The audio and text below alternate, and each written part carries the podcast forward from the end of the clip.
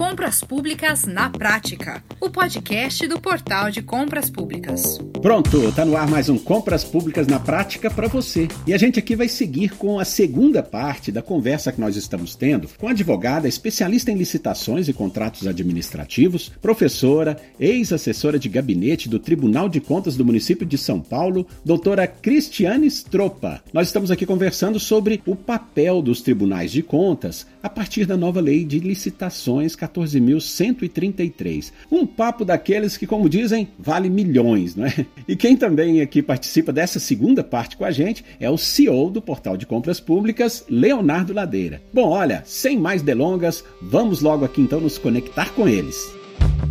Doutora Cristiane, vamos seguir então aqui com a nossa conversa, né? É, nós encerramos a primeira parte do nosso papo com um comentário né, da senhora sobre o que os tribunais de contas podem fazer na prática em relação à aplicação e utilização da nova lei. Eu gostaria agora então de ouvir a senhora é com relação à compreensão da nova lei de licitações pelos entes e órgãos públicos, especialmente no que tange ali ah, aos novos institutos introduzidos pela Lei 14.133. Né? A senhora conhece casos de tribunais de contas que têm iniciativas nesse sentido? Então, o próprio, o próprio TCU, né, que acaba que todos os órgãos, mesmo que tenham tribunais de contas próprios, acabam por adotar, até por analogia, mas há tribunais de contas é, de, de estados, é, há, né, como, como, existem dois tribunais de contas de município, que é o caso do Rio de Janeiro e São Paulo, que tem algumas já iniciativas. Então, é, agora assim, de cabeça, eu até fico com receio de, de indicar o tribunal e não é, falar corretamente, mas, por exemplo, há tribunais que, é, respondendo a consultas formuladas pelos órgãos controlados, é, já estão se posicionando, e aí um tema que está sendo até objeto de discussão é a questão do vínculo da pessoa que, que vai exercer a função de agente de contratação barra pregoeiro. Porque a lei coloca expressamente no artigo 8 que esse agente de contratação pregoeiro, ele tem que ocupar um cargo de provimento efetivo. Para quem não conhece essa denominação, o cargo de provimento efetivo é cargo preenchido por concurso.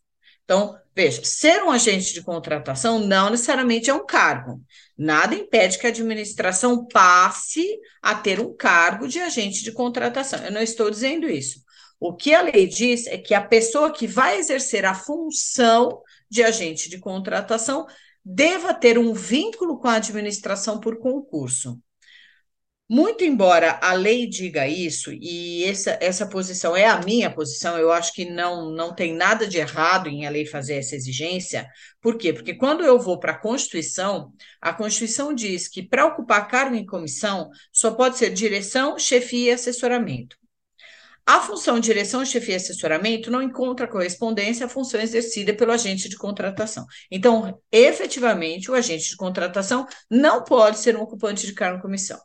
Muito embora esse seja o meu entendimento, é, tendo em vista a competência do, dos estados e dos municípios para legislar dentro da sua peculiaridade, eu não vejo que haja é, restrição, que seja proibido que estes órgãos e entes, justificando a sua realidade local, eles possam manter a função de agente de contratação desempenhado por alguém que não é concursado.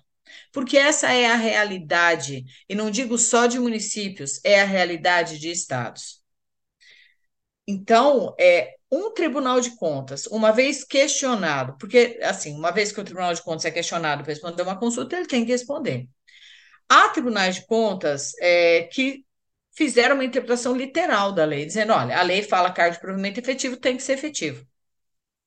E aí essa administração municipal acabou se vendo em maus lençóis, porque até então ela tinha um pregoeiro cargo comissão. Há tribunais de contas que se manifestaram assim, mas curiosamente não tem no seu quadro um pregoeiro efetivo. O pregoeiro é cargo comissão. Então, isso acaba ficando um pouco incoerente. Mas, por sua vez, há Tribunal de Contas que já se manifestou no sentido de que não, de que essa interpretação ela não pode ser literal, que tem que ser levada em consideração a realidade do ente federativo. Então, isso é algo é, é, que eu diria que talvez o Tribunal de Contas ser provocado, eu não acho que o problema é a manifestação dele, né? Não é essa questão, mas provocar o Tribunal de Contas nesse atual momento, onde nós estamos passando por um processo de consolidação de conhecimento. Essa lei ela é muito nova. É, é humanamente impossível a gente dizer que conhece essa lei. Nós estamos aprendendo a conhecer, há divergências de entendimento, por isso que precisamos escutar, né? inclusive quando a posição é diferente da nossa, para a gente verificar, vou manter o entendimento, vou rever. Então, assim, provocar um tribunal de contas que também está com o mesmo problema. Ele não é o dono da verdade.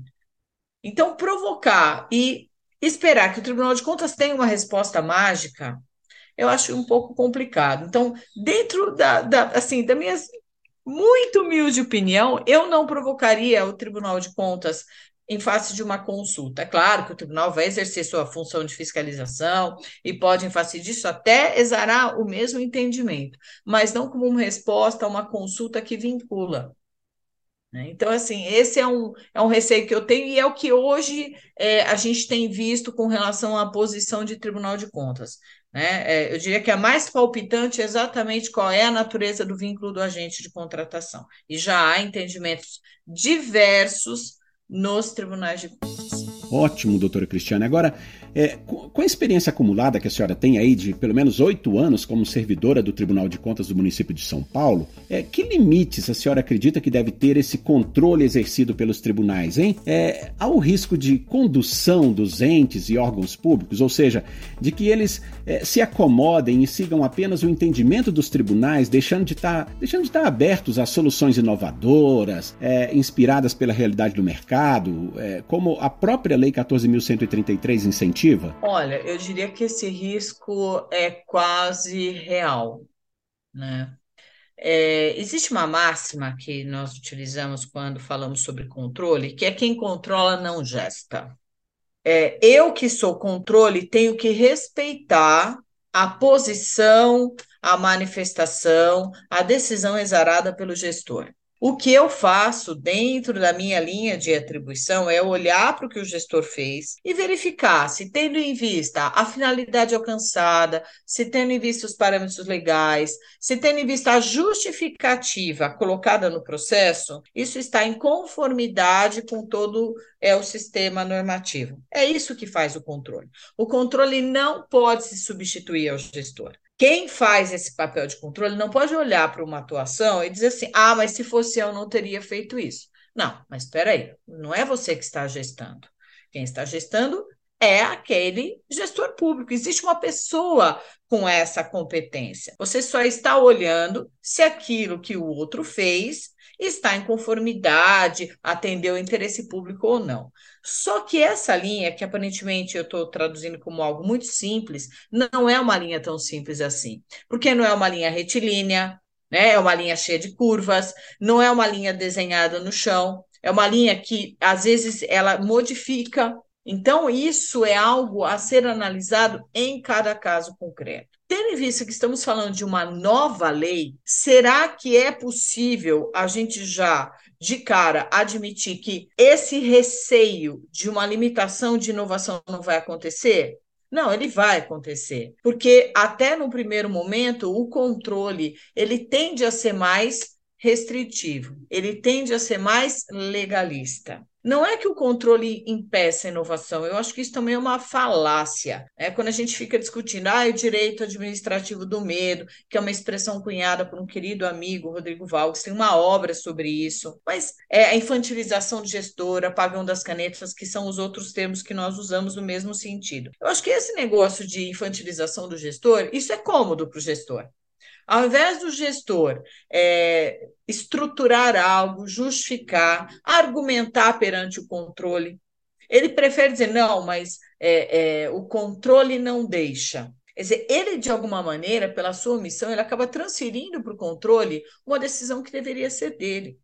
A Lei 8666, que nós criticamos tanto, ela não impediu inovações. Nós vimos várias feitas na esfera federal e que foram discutidas, junto ao Tribunal de Contas da União. É, quando falamos em Taxigov, é, quando falamos em marketplace, quer dizer, há, há uma série de coisas que foram é, implementadas, o próprio credenciamento de passagem aérea. Veja, são coisas que a lei é, 866 não fazia referência. Isso não impediu que modelos fossem é, desenvolvidos e efetivamente implementados. Porque eu acho que quando o gestor tem né, esse viés, não, vamos inovar, vamos fazer, ele consegue demonstrar para o controle qual é a efetividade disso. Então, assim, é, nós acabamos encontrando as duas circunstâncias. Muitas vezes, órgãos de controle que são mais reativos, né? É, então, eles acabam por vedar qualquer tipo de inovação, mas, por outro lado, nós temos órgãos de controle, não é que eles vão fomentar isso, porque eu também não acho que seja o papel do controle fomentar a inovação, mas eles vão ser é, receptivos a essa inovação. Por isso que, nesse primeiro momento, eu acho que quem tem que buscar essa inovação, quem tem que buscar a melhor interpretação e utilização da lei, é quem está aplicando a lei. E não transferir isso para o Tribunal de Contas. Primeiro, que não é papel do Tribunal de Contas. Agora, é, desenvolva, né? É, leve isso. O tribunal hoje ele tem uma, uma visão mais dialógica é, ele não é mais aquele tribunal do passado que tinha um viés de, de perseguir, de punir, de sancionar. Não, o tribunal hoje ele está aberto, porque ele entendeu qual é a sua postura. A sua postura é, é, é, mais proativa, né? Ele, ele não fica esperando para punir o gestor. Muito pelo contrário, ele tem muito conhecimento, ele tem muito know-how. Então, ele se abre para escutar o gestor.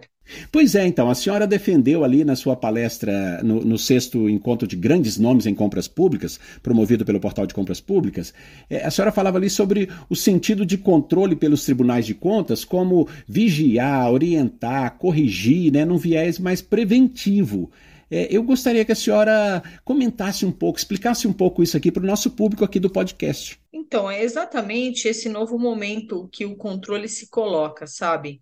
É, o, o, professor Eli Lopes Meirelles, é, muito embora já falecido aí há mais de 35 anos, quando ele se posicionava sobre o que é o controle, ele apresentava esse viés de vigia, é, orientação e correção.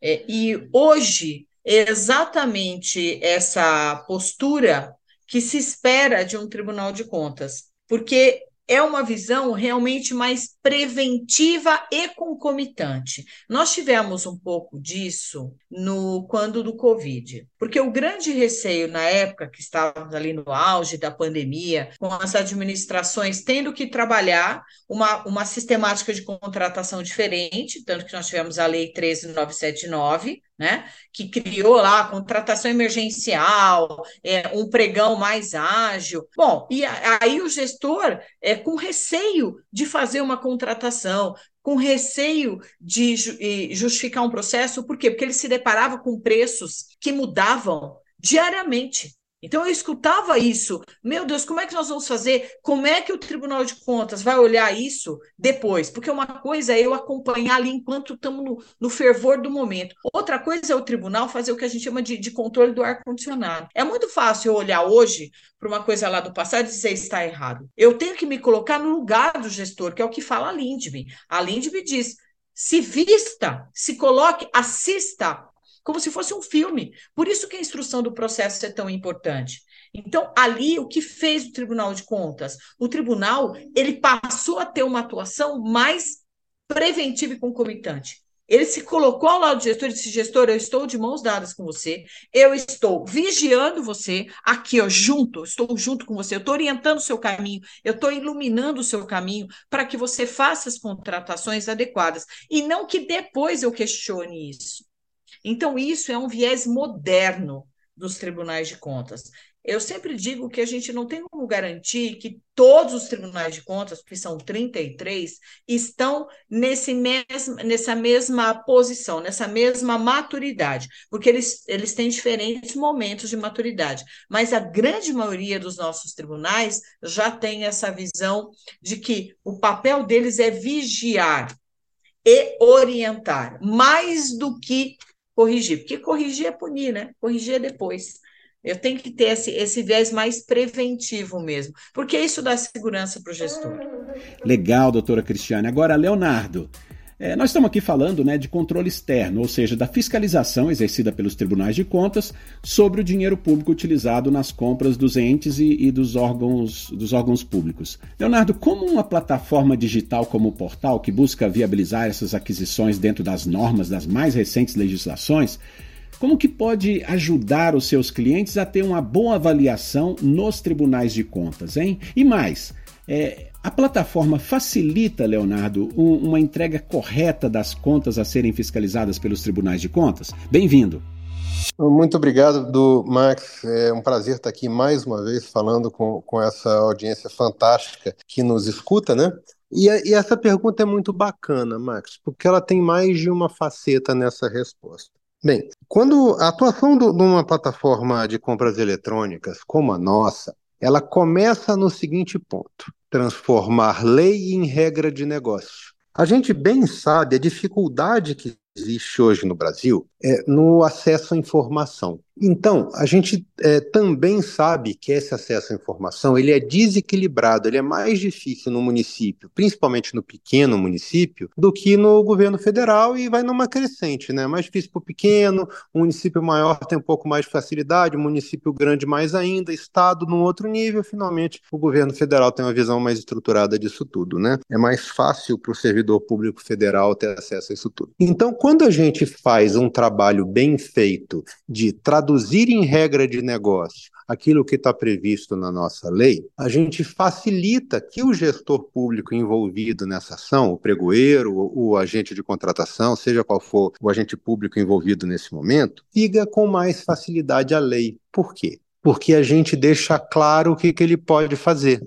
Não que ele não tenha autonomia, tá, Max? Ele tem. Só que toda vez que ele sai do caminho padrão, ele se vê, ele se vê obrigado a justificar o porquê dessa mudança. E o simples fato de ter que parar para justificar por que, ele está fazendo aquilo traz essa reflexão e muitas vezes essa reavaliação do ato do agente público. Ah, eu realmente devia estar tá fazendo isso? Me bateu uma dúvida, deixa eu avaliar. E ocasionalmente, não dá para afirmar que sempre, né? Porque tem situações onde esse desvio não só está previsto como ele é necessário para o cenário apresentado. Então, essa essa pausa para reflexão permite não só que ele reavalie o próprio ato, como que ele tem a chance de transferir aquilo que ele está considerando, aquilo que está na cabeça dele, para um meio físico definitivo, que uma vez que está lançado dentro de uma plataforma como a do, do, portal de compras públicas, um ato de um agente público, ele pode até rever esse ato lá na frente,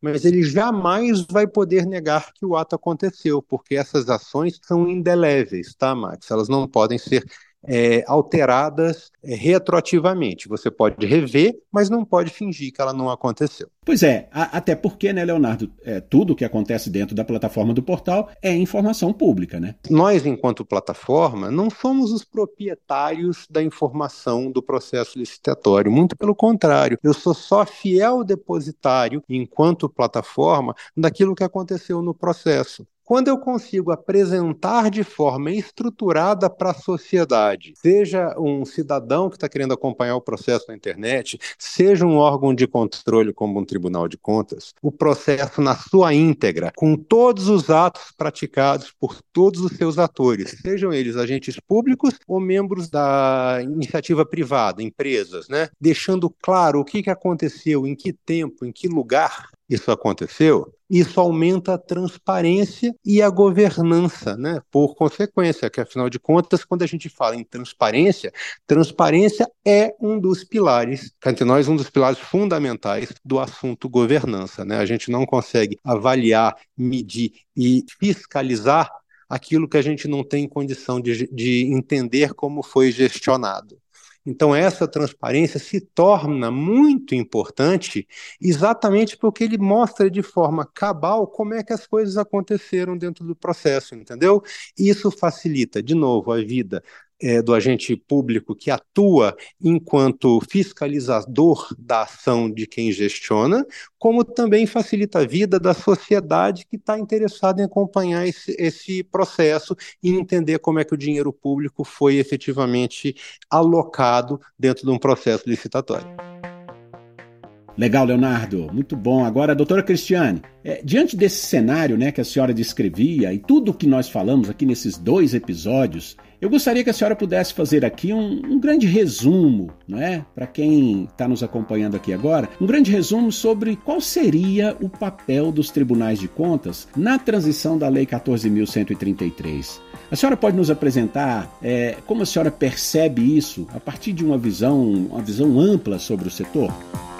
Que eu acho é que os tribunais de contas não podem ser um fator impeditivo do uso adequado da Lei 14133. Então, eles não podem se colocar nessa postura, porque eles têm os entendimentos são entendimentos que foram construídos é, com o olhar de outras legislações, que é a Lei 866, a Lei do Pregão, em alguns casos a Lei do, a lei do RDC, mas a Lei 14133, ela é uma outra legislação, estamos vivendo um outro momento histórico, tem né, essa, essa pegada da governança, então, é entender o que é governança, é respeitar o gestor, é fomentar o uso da lei, é incentivar uma melhoria na instrução processual, isso sim, né? É, auxiliando o gestor, mostrando para ele como é que monta um processo, como é que justifica, e estando aberto, inclusive, a aceitar o erro, porque erro não é má fé.